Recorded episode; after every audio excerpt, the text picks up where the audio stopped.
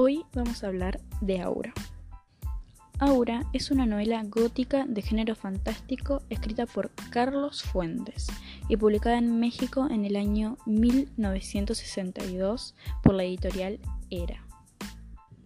Carlos Fuentes nació en Panamá en el año 1928 es considerado uno de los más destacados escritores mexicanos y latinoamericanos de los tiempos recientes. Recibió los más importantes premios por su destacado labor literario, como el Premio Rómulo Gallegos de Novela en 1977, el Premio Cervantes, gracias a Aura, en el año 1987, y el Príncipe de Asturias en 1994. Aura es considerada una de las obras más importantes de este novelista y una de las mejores de la narrativa mexicana del siglo XX. Esta novela relata la historia de Felipe Montero, un joven que se encuentra con una oferta de trabajo en el periódico, la cual le llama muchísimo la atención y decide presentarse. Al llegar, se encuentra con Doña Consuelo, su sobrina Aura y una casa completamente escalofriante y oscura. La anciana lo contrata para que ordene y termine de redactar las memorias de su marido fallecido, el general Llorente, pero con la condición de que deberá vivir en aquella casa hasta que termine su tarea. Felipe se enamora de Aura y comienza a pensar que la anciana mantiene prisionera a la sobrina, porque lo que se ve con la obligación de liberarla. Finalmente descubre que Aura y Consuelo son la misma persona y que él, el protagonista, y el general Llorente igual.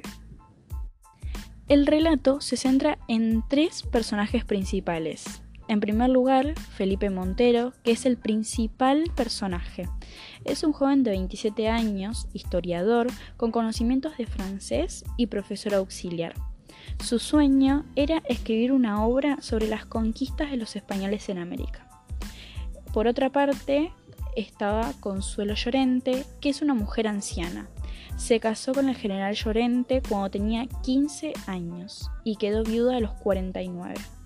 Por sus características físicas podemos apreciar que tiene piel arrugada, pelo encanecido, voz débil y aguda. Montero calcula que tiene 109 años. Aura, por último, es el misterioso personaje que le da el nombre al relato. Es la sobrina de Consuelo y la ayuda con los labores domésticos. Es joven, aproximadamente 20 años, tímida y silenciosa, pero muy hermosa, hasta capaz de enamorar a Felipe. Como podemos apreciar en el relato, la historia transcurre en la década de los 60, en un espacio urbano, al principio, el personaje principal se mueve entre cafés, transportes públicos y avenidas, típico de las grandes urbanizaciones. Luego entra a la casa de Doña Consuelo y a partir de ahí el ambiente es doméstico. Aunque no se trata de una casa típica, sino que es una casa que permanece a oscuras. La decoración y los muebles son muy antiguos. La razón por la que la anciana y la sobrina viven en esta oscuridad dicen ser para no despertar los recuerdos del difunto general Llorente. El narrador es en segunda persona singular y logra meternos en la novela como parte de los personajes, haciéndonos sentir el contexto de la obra y su espacio.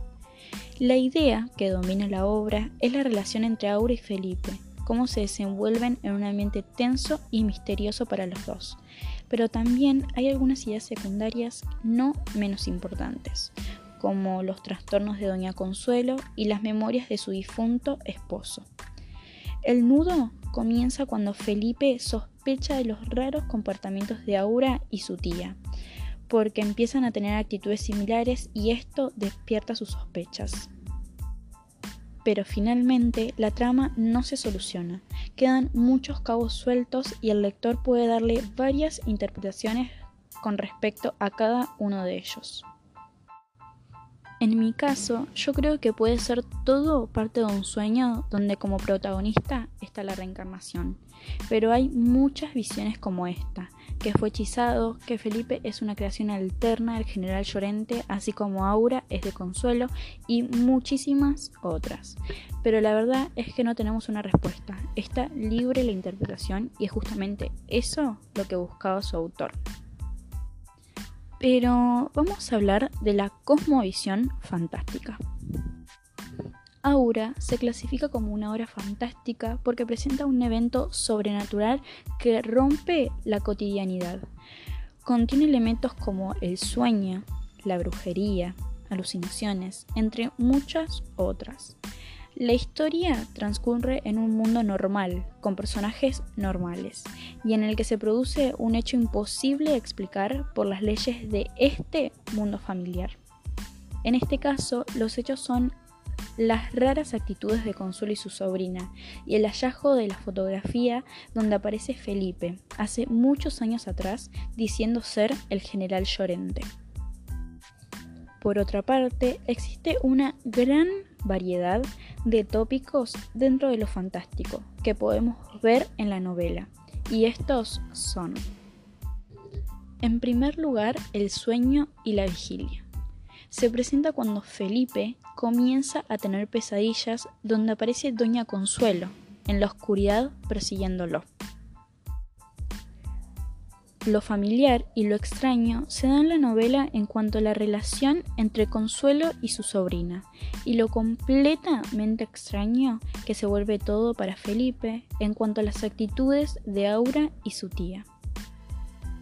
El yo y el otro se presentan en el momento en que Felipe se encuentra con la foto de Llorente y Consuelo y se da cuenta que él es el general y Aura es Consuelo. La verdad y la mentira la podemos ver en muchos aspectos de esta novela, pero un claro ejemplo es el momento donde le dicen a Felipe que el criado fue a buscar sus cosas, las cosas que están en su casa, pero en realidad era mentira, ya que no tenían criado. Aura es una novela muy atrapante para los lectores, una novela corta pero compleja porque rompe con todo lo esperado.